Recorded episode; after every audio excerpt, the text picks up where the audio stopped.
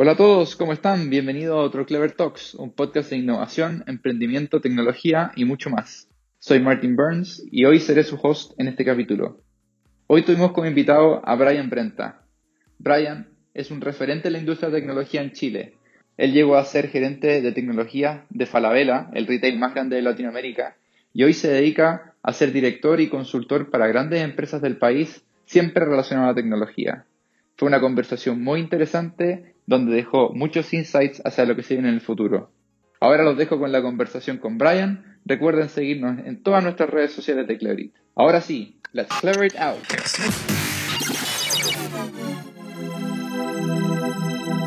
Let's clever it out. This is Clever Talks podcast by Clever IT. ¿Cómo estás, Brian? Muchas gracias por estar con nosotros acá en, Clever Talks. Hola, Martín. Un, placer estar con ustedes. Sí, muchas gracias por tomarte el tiempo. Sabemos que tienes agendas bastante apretadas por todo lo que estás haciendo y sigues haciendo aquí en el, mundo de la tecnología en Chile y Latinoamérica. Eh, la idea un poco es, que nos cuentes de tu experiencia eh, trabajando bueno, en uno del retail más grande de Latinoamérica, en la parte de tecnología, cómo partiste, qué es lo que te llevó ahí y también un poquito tu, visión sobre, todo lo que está pasando. Así que si quieres, partamos un poco por, por la base, qué estudiaste, cómo te metiste en el mundo de la tecnología, eh, ¿Y cómo fuiste haciendo este camino eh, corporativo, por así llamarlo, que te llevó finalmente a estar a cargo de, la parte de tecnología de, uno de los retail más grandes de Latinoamérica? Es una pregunta súper interesante. Eh, la verdad es que empecé con una computadora Spectrum hace muchos años atrás. de hecho, vendí una moto para comprarme mi primera computadora. De Wata entendía que este era el futuro y después, bueno, eso me llevó a estudiar licenciatura en informática en una universidad privada en Argentina. Después trabajé cuando estaba estudiando, estaba trabajando también en una comuna ISAPRE, eh, que se implementó la primera computadora. Era una sola computadora donde se llevaba el registro de todos los, de todos los afiliados. Tuve una pasada por Andersen Consulting, que yo diría que fue la compañía que me armó mi cabeza entender que la tecnología está a disposición de los negocios, que no es tecnología de por sí, sino que es tecnología dispuesta en el beneficio de los negocios. Tiene que haber un fin detrás de los desarrollos que se hagan. Claro, exactamente. como decía, no es implementar tecnología por, sí, sino es cómo impactamos con la tecnología en los negocios, ya sea generando mayores ingresos o eh, eliminando costos. Y después, bueno, estuve en mi, pasada por Andersen Consulting, como dije, que, fue la que me armó mi cabeza.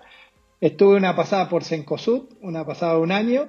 Y después al tiempo caí en Falabella, donde pasé por varias posiciones. Eh, fui gerente de tecnología de Falabella Argentina. Después de la crisis en Argentina de cinco presidentes en un año, me ofrecieron venirme acá en un cargo que no estaba muy definido, era venía a hacer lo que tengas que hacer, pero en el medio se fueron abriendo oportunidades muy buenas, muy interesantes. Estuve como gerente de la división de viajes y seguros, estuve como gerente de operaciones, para mí fue el cargo más duro porque era el 7 por 24, el día a día. Tuve seis años ahí, siempre cuento la historia que un terremoto de por medio, eh, terremoto a las tres y media y a las seis y media de la mañana estaba en la oficina viendo qué problemas teníamos. Gracias a Dios no tuvimos grandes inconvenientes. Y después tuve una pasada que yo diría que fue la que me armó mi cabeza de ya mirar el negocio.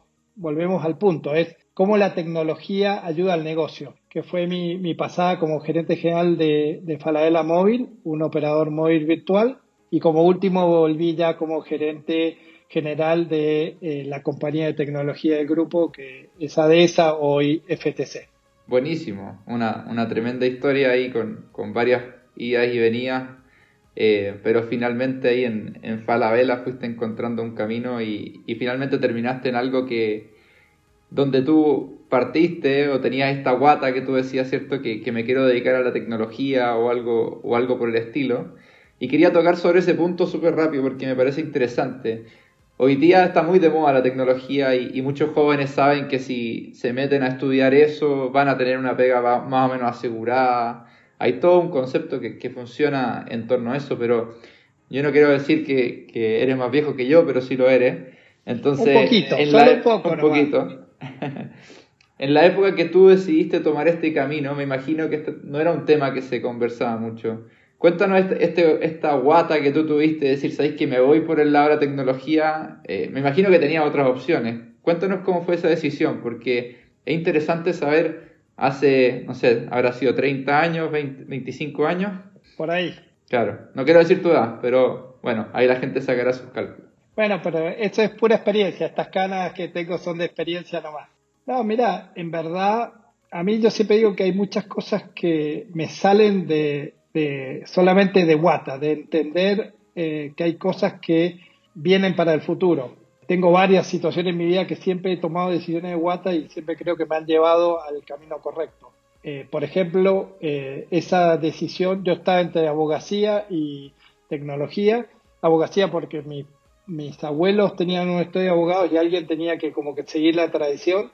Pero la verdad que decidí la tecnología porque creí que era el futuro estamos hablando, como vos decís, Martín, hace más de 30 años atrás, eh, donde la tecnología recién era muy incipiente. De hecho, yo, si no me equivoco, fui como el primer, uno de los primeros egresados de esa camada de licenciatura en informática. Era, para mí, era futuro, era algo innovador, algo diferente y creí que el mundo se iba a tecnificar o que esto iba a ser importante en el desarrollo de los negocios del mundo futuro. Así que por eso tomé esa decisión. Tuviste una buena tinca, al parecer. Sí, parece que sí. algo cachaba en ese momento. Claro. Sí, yo creo que lo que hay que entender que la carrera informática no es una carrera, no como carrera en la universidad, sino como, como tu desarrollo profesional, es, es compleja. ¿Por qué? Porque hoy la tecnología es core en los negocios. Hace 30 años atrás, cuando yo empecé esto, la tecnología era un soporte de los negocios. Hoy la tecnología es el negocio. Y les voy a contar una, historia. Hace un tiempo atrás estábamos eh, almorzando en, el, en Falabella y el gerente general de Falabella dice, hoy la persona más importante del holding es el gerente de tecnología. Y te estoy hablando hace 15 años atrás. Hoy, ya directamente hoy, en el 2021, eso que se dijo hace 15 años atrás es una realidad. Es obvio, claro. Todas las empresas que han nacido son tecnológicas. Mercado Libre, Uber, Corner Shop. Todas esas son modelos que se basan en la tecnología. Cuando el gerente contó eso o dijo eso, ¿tú, estabas de gerente de tecnología ahí en Falabella o todavía no? No, en ese momento yo estaba como gerente de operaciones. Que yo, ah, yo me reía porque decía, sí, el que está atrás manteniendo los palitos arriba soy yo, pero bueno. Claro, que es el que suba todo el día ahí tratando que, que se mantenga todo. claro, exactamente. Pero como lo vos decís, ya hace 15 años atrás se veía que la tecnología iba a ser core de negocio. Y hoy 2021 está clarísimo, hoy es core de negocio. Fíjate, hoy yo creo que pocas empresas en el mundo pueden funcionar con sus procesos operativos sin tecnología. Me animaría a decir que hay que ir a buscarla y contadas con la mano, pero si no tenés tecnología, no puedes operar hoy. Totalmente, totalmente de acuerdo. O sea, desde lo más básico, ¿cierto? Un correo electrónico, que quizás para alguien no es tecnología, pero hoy día creo que ninguna empresa no puede funcionar sin correo electrónico y algún sistema de comunicación, sea WhatsApp, sea lo que sea. Bueno, ahí tenés una cosa que también fue muy interesante en el año 2017, si no me equivoco, cuando fue el tema del ransomware, que tuviste que empezar a cortar servicios básicos por un tema de protegerte, empezaba a, eh, lo que pasó es que nos dimos cuenta cuántos procesos teníamos basados, por ejemplo, en una parte en un, en un correo electrónico o en una parte, en un servicio que lo tenías totalmente fuera de tu alcance. Entonces, ahí te das cuenta, como decís, Martín, hasta el correo electrónico o el WhatsApp ya hoy son parte de tus procesos de negocio. Claro, y hasta que no pasa algo grave, uno no se da cuenta de eso. Porque hay muchas cosas que van pasando por abajo, entonces sí, bueno, te, le mando este archivo por correo y la otra persona lo ve, Pero si perdiste esa cadena, bueno, puede, y, uno nunca sabe lo crítico que son los procesos hasta que pasan los errores, ¿cierto? Claro. No, por ejemplo, dejar eh, los extractos de los resúmenes de cuenta de la tarjeta de crédito con solamente enviar un archivo para que la, procesadora que imprimía esos extractos lo pudiera imprimir y tener que cortar ese servicio, que es un servicio que vos decís es básico, pero te cortaba la, cadena de ese proceso y que el cliente no recibiera su extracto para pagarlo en tiempo. No, totalmente, no, totalmente. Oye, y hoy día, en la, tú, tú igual de alguna manera sigues vinculado a la tecnología, estás apoyando algunas empresas en, no sé si es transformación digital o cultural o, básicamente cómo mejoran eh, sus procesos tecnológicos. ¿Cómo es el mindset hoy día de las empresas en, estos términos? Eh, ¿Están mirando más? ¿Están invirtiendo más? ¿Son reacios a invertir? Cuéntanos quizás con algún ejemplo o con lo que te ha tocado a ti ver en este último tiempo, ya fuera de Falabella, ¿cierto? En, otras empresas en las que estás apoyando. No, mira, a ver, como lo, dijimos antes, hoy todas las empresas eh, tienen a la tecnología incorporada en sus procesos, eh, en sus core. Lo que yo sí creo que está pasando, hay una mezcla y, falta de conocimiento y estamos mezclando muchos conceptos entre lo que es la tecnología y la transformación digital. Yo soy convencido que hoy la mayoría de las empresas están digitalizando sus procesos más que realizando una transformación digital. Eh, y dar ejemplos desde digitalizaste el proceso de la venta, en vez de comprar un producto en una tienda física, lo comprar en online, de la apertura de una tarjeta de crédito, en vez de, ir a, la, sucursal para abrir la tarjeta, lo estás abriendo online, pero estás digitalizando. Yo creo que son pocas hoy las empresas que realmente están armando una transformación digital donde vos decís, ok, yo voy a pagar un televisor que no lo voy a pagar en cuotas, sino lo, lo, voy a pagar en base al consumo de horas que yo tengo prendido ese televisor. Eso es una, realmente una transformación digital. Ahora, sí lo que yo veo en la región es que hay muchas empresas y empresas grandes, que a mí me ha sorprendido, que recién están hablando de abordar procesos de tecnología. ¿Y a qué me refiero con eso? Cuando uno habla con esas empresas se les pregunta cuánto gastan en tecnología, cuál es tu gasto, cuál es tu inversión, cuál es tu cartera de proyectos. Hay poca claridad. Pero entonces sí ha pasado que todas las empresas han empezado ese camino. Entonces yo digo, es primero entender tu tecnología, después transformar o digitalizar tus procesos y recién ahí vas a hablar de una transformación digital. Ese es el camino que yo estoy viendo en muchas compañías hoy. No, qué interesante, interesante, porque uno, uno puede pensar que, como dices tú, o sea, si una empresa llega y dice ya, en vez de vender en, en la tienda voy a vender digital, eh, bueno, ya me estoy transformando y estoy, estoy haciendo uso de la tecnología, lo cual es verdad, pero el uso que uno le puede dar a la tecnología va mucho más allá de eso, ¿cierto? O sea, es cómo eficiento proceso, cómo bajo mis costos, no solamente por vender online y no tener la tienda física, sino que cómo le hago una mejor oferta al cliente. O sea, hay una gama gigantesca de cosas que, que no solamente son eh, lo que uno conoce, o sea, en vez de, como hablábamos antes, en vez de mandar el mail, que haya un sistema integral que me, me envíe ese archivo de manera automática, ¿cierto? Pero bueno, son pasos que tienen que ir dando las empresas eh, en función de ir buscando ciertas eficiencias, como decías tú, mejorando ingresos porque llegan a más públicos o pueden venderle más a las personas o, o a la misma empresa o rebajando costos. Así que bueno, Ahí hay un desafío grande y que es justamente eh, poner el foco y entender lo que decíamos antes, cuál es el, impacto que querés generar con esta tecnología. Totalmente, totalmente. Y, tener cierto ese, ese foco claro, porque eh, hoy día todas las empresas dicen, no, si yo tengo un, gerente de transformación digital y que me está haciendo todo esto, pero bueno, ¿cómo, ¿Qué exactamente te estás visitando? ¿Dónde está el ahorro de costos? ¿Dónde está la mejora de los ingresos? Entonces se dice mucho, por, decirlo, porque hoy día si no lo dices te estás quedando bajo el carro y no eres una empresa a que mirar, pero bueno, ¿cuál es el KPI de verdad que te está impactando el negocio? Súper interesante esa, esa visión. Y yo creo que como dices tú, no muchas empresas eh, lo están viendo así, así que es un desafío para la industria. Y pensando en la industria de, la tecnología, desde empresas como Cleverit, ¿cierto? Que prestan servicios a otras empresas para un poco ayudarlos en esta guía, o la misma Falabella, o, pensemos en Amazon, no sé, la industria de la tecnología como un todo. ¿Cómo, la ves tú en los próximos 20 años?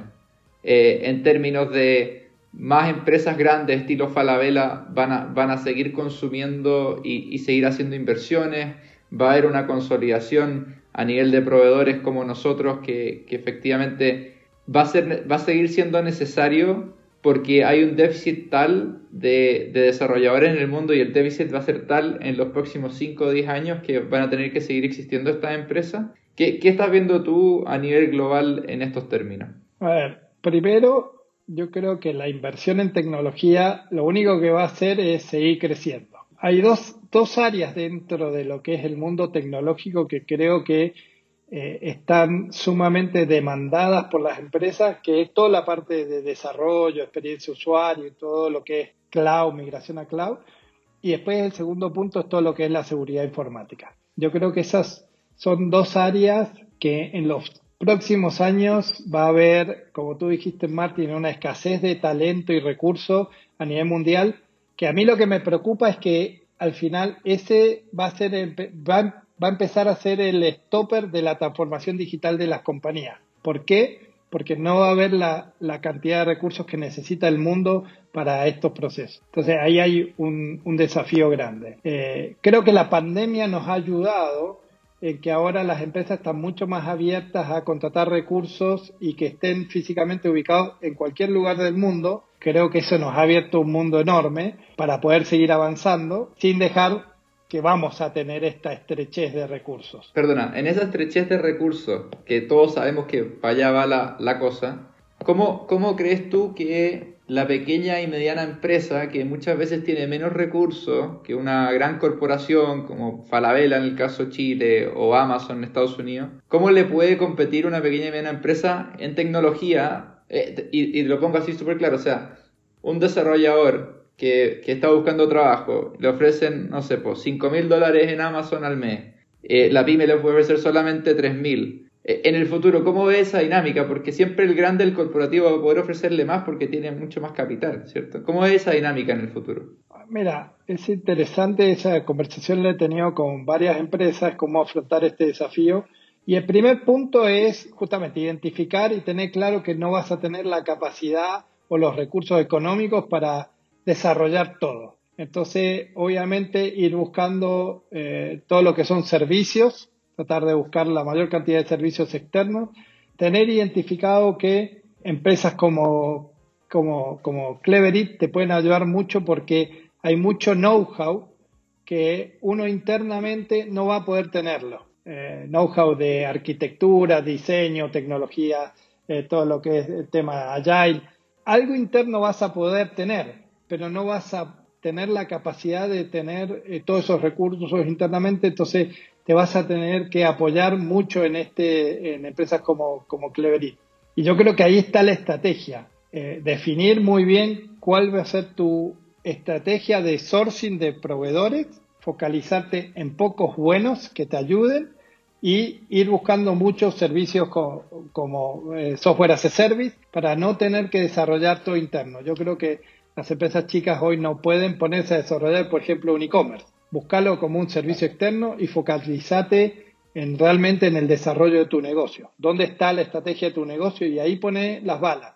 Pero hoy si me dice que una empresa chica se va a poner a desarrollar toda su plataforma de e-commerce, no tiene ningún sentido. Hoy busco cuál es una buena, hay muchas, y ponete a, a implementar eso y después buscar cuál es tu diferencial de negocio, que ahí sí puedes desarrollar alguna alguna lógica de negocio que te permita tener un diferenciador. Buenísimo, sí, estoy totalmente de acuerdo contigo. O sea, todo, todos estos Shopify, básicamente hablando como el ejemplo que dabas tú, ¿cierto? Una pyme que quiere digitalizarse, hoy día tiene que ir a un Shopify, eh, subirse ahí y empezar a operar y, y de nuevo, o sea, todo tiene que ser más rápido también. O sea, la gente no se puede quedar abajo del carro, la pandemia nos demostró eso. Y ahí está el, valor de este tipo de empresas como producto, como software as a service, como dices tú. Yo, mira, ahí es interesante lo que dices, porque hoy con la pandemia el famoso social selling fue impresionante. O sea, hay negocios acá en mismo Chile que ni siquiera tienen un e-commerce. Digitalizaron su catálogo, pusieron un WhatsApp y te venden por WhatsApp. Y venden mucho. Mucho, mucho. Y, y lo venden igual, o sea, la gente está dispuesta a hacer eso. Y da lo mismo como si es por WhatsApp, incluso si es por teléfono. Yo, yo creo que todavía quedan algunas que toman pedidos por teléfono. Eh, Instagram se ha convertido en una vitrina para muchos emprendedores. Eh, el mismo Mercado Libre también ha, abierto muchas puertas a gente que antes no sabía cómo vender online. El otro día compré un mueble, estaba buscando un mueble para mi casa Busqué en Falabella, no encontré ninguno que me gustara, busqué en Sencosud, busqué en tiendas de diseño y no había ninguno que tuviera las medidas que yo quería. Me metí a Mercado Libre y dije, bueno, voy a ver. Y encontré un tipo y después conversé con él cuando me lo trajo. Me dijo, no, pucha, aquí en la pandemia me tuve que reinventar, estuve haciendo muebles y me iba súper bien. O sea, eso también demuestra el poder de la tecnología y como ya básicamente está abarcando, ¿cierto? Todo. Claro, ahora, yo creo que esa, esa transformación le pone una presión también a los, a los grandes players. ¿Por qué? Porque cuando vos te pones a analizar la estructura de costo de ese, de ese jugador de nicho, ese señor por ahí tiene el mueble, lo tiene en el jardín de su casa. En cambio, Falabella tiene que tener una bodega, tiene que tener. Entonces, el desafío de reconversión que tienen los grandes players para poder jugar o competir con estos incumbentes y jugadores de nicho pequeño es enorme. Y ahí también hace que cómo eficientizás tu cadena de desarrollo específicamente para agregar valor a la compañía. Entonces, eh, hay un desafío en las compañías grandes de cómo también hacen eficientes estos procesos de transformación, porque hay muchas que están invirtiendo mucha plata, pero yo tengo ciertas dudas que realmente estén obteniendo los retornos esperados en esas inversiones. Claro, y cómo es el retorno esperado, y ahí entra en una discusión gigante porque lo que, lo que siempre pasa, pues dice, no, yo voy a invertir y voy a comprar el mejor robot eh, que me va a eficientar mi cadena logística en mi bodega y me lo va a traer todo automático, pero finalmente sí, bueno, entre eso, la tremenda inversión que estoy haciendo versus tener no sé, pues, cinco personas que igual pueden hacer ese trabajo, quizás no es tan eficiente y quizás tú lo estás haciendo por, por la chichería, como se dice, de tener el robot en la bodega y demostrar que tú eres, estás a la, a la vanguardia tecnológica, pero,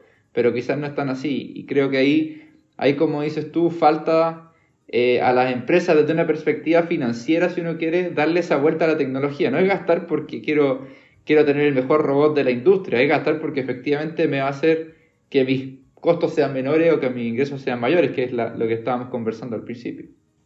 Ahí tocaste un tema que se está viendo en varias, yo diría en la región vamos a un proceso muy interesante, eh, el costo de la mano de obra, no en el área de tecnología, sino en la parte operativa de una empresa. Cuando vos vas a aplicar tecnología en Estados Unidos, como el costo de mano de obra es muy alto, la justificación de una inversión en tecnología es mucho más fácil. Cuando vos querés robotizar o automatizar muchos procesos en la región, como el costo de mano de obra aún es aceptable, ahora vamos cada vez incrementando ese costo, eh, es más complejo.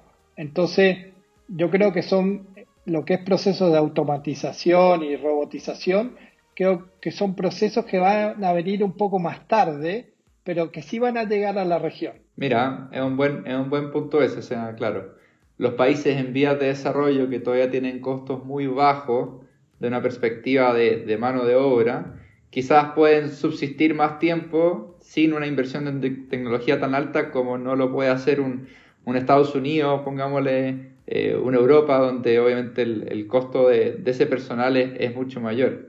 Eh, y también va a ser interesante ver cómo eso eh, se juega en el futuro por, por lo que conversábamos antes, ¿cierto? Esta dinámica de Hoy día se puede trabajar de donde sea, pero, como dices tú, la última milla o esa logística siempre va a tener un componente de persona que va a ser muy importante porque alguien te tiene que hacer el delivery, alguien tiene que de la bodega agarrar la caja, a menos que llegue a Amazon en cinco años más y diga, bueno, todo lo voy a hacer con drones, que bueno, ya estamos un poco ahí, ¿cierto? Ya está. ya está.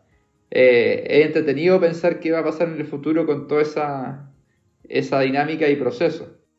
Ahora, y también, y ya metiéndonos en nuestra industria, también nos da un desafío ese, en ese sentido, porque, eh, por ejemplo, en Argentina tú puedes conseguir muy buenos recursos. ¿Y qué está pasando ahora?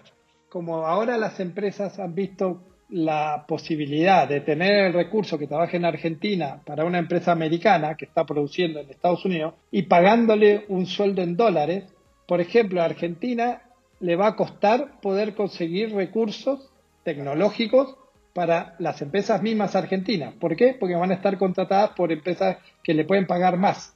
Entonces ahí hay un desafío enorme de la industria eh, y algunos países van a tener ciertas complejidades, empresas que están en ciertos países van a tener complejidades de obtener o, retener sus talentos. Totalmente, totalmente. Y a, nosotros incluso nos ha pasado, tú que sabes que también, eh, por suerte, hemos, eh, desde siempre hemos podido operar con gente desde fuera, Argentina, México, incluso en Europa. Y, efectivamente próximamente sigue siendo muy competitivo próximamente India. Siempre es un desafío eso, o sea, mantener al recurso y a la persona sumamente motivado y, siempre tiene este costo alternativo o alternativa de, irse para afuera. Entonces, eh, de buscar un mercado más desarrollado que lo contrate remotamente y le pueda pagar mejor. Entonces, es un tremendo desafío ahí el, el que se viene. Creo que ya, ya se nos está terminando un poquito el tiempo.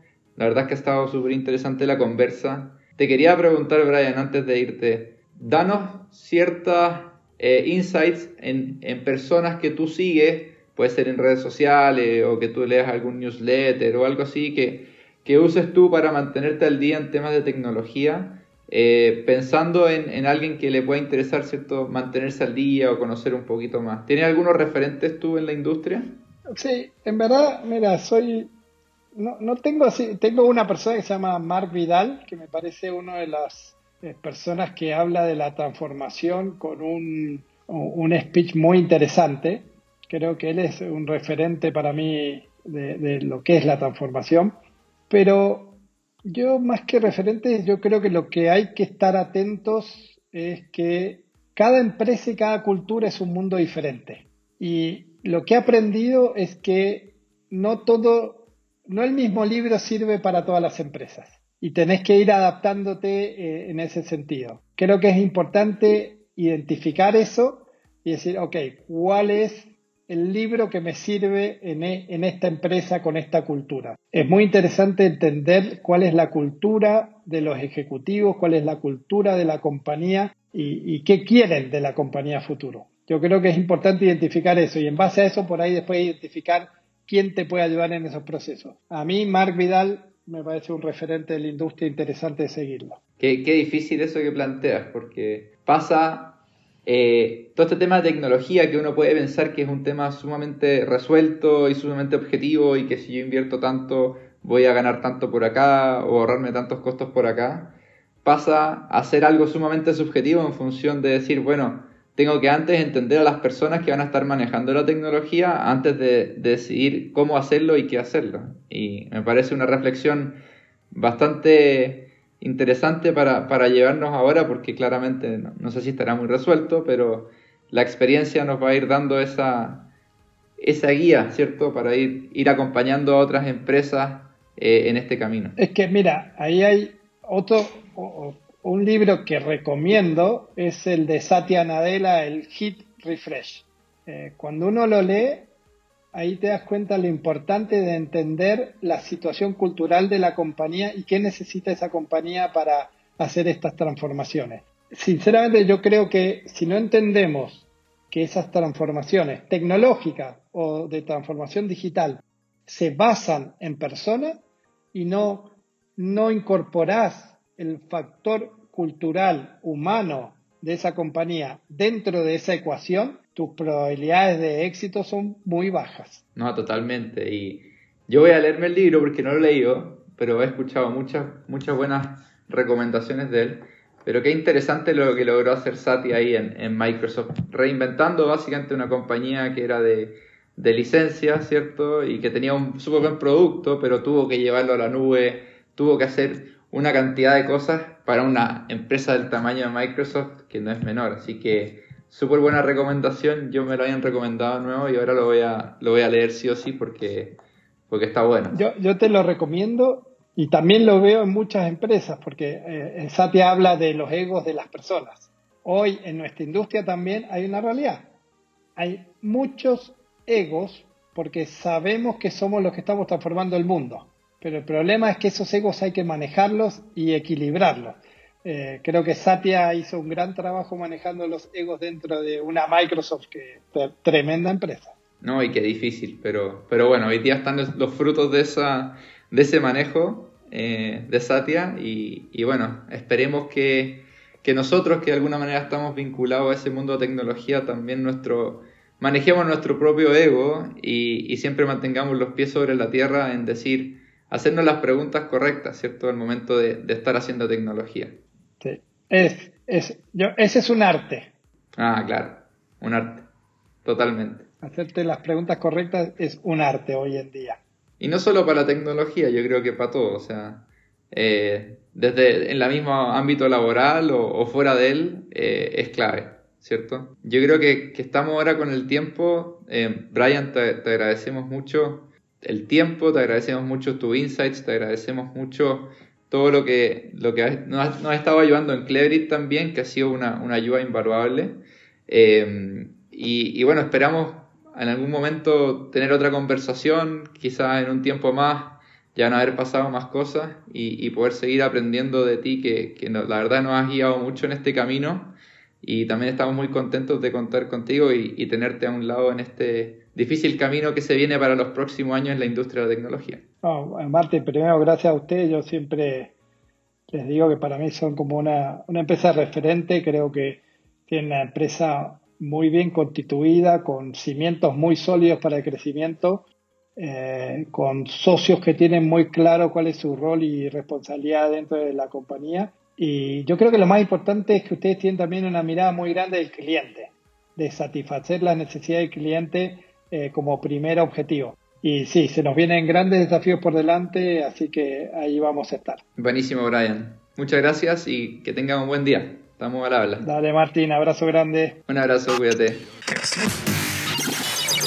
Agradecemos mucho la participación de Brian hoy, porque pudimos adentrarnos en el mundo tecnológico desde su mirada y experiencia, habiendo liderado la parte de tecnología de uno de los retails más grandes de Latinoamérica y también comentándonos cómo hoy grandes empresas del país están atacando este problema, la falta de inversión y la falta de talento en la industria de la tecnología y todo lo que se viene para adelante. No olviden seguir nuestro podcast y también seguirnos en nuestras redes sociales. Pueden compartir, darle me gusta y comentar. Cuéntenos qué les gustó de esta conversación y por supuesto no se pierdan el próximo Clever Talks. Nos vemos. Chau chau.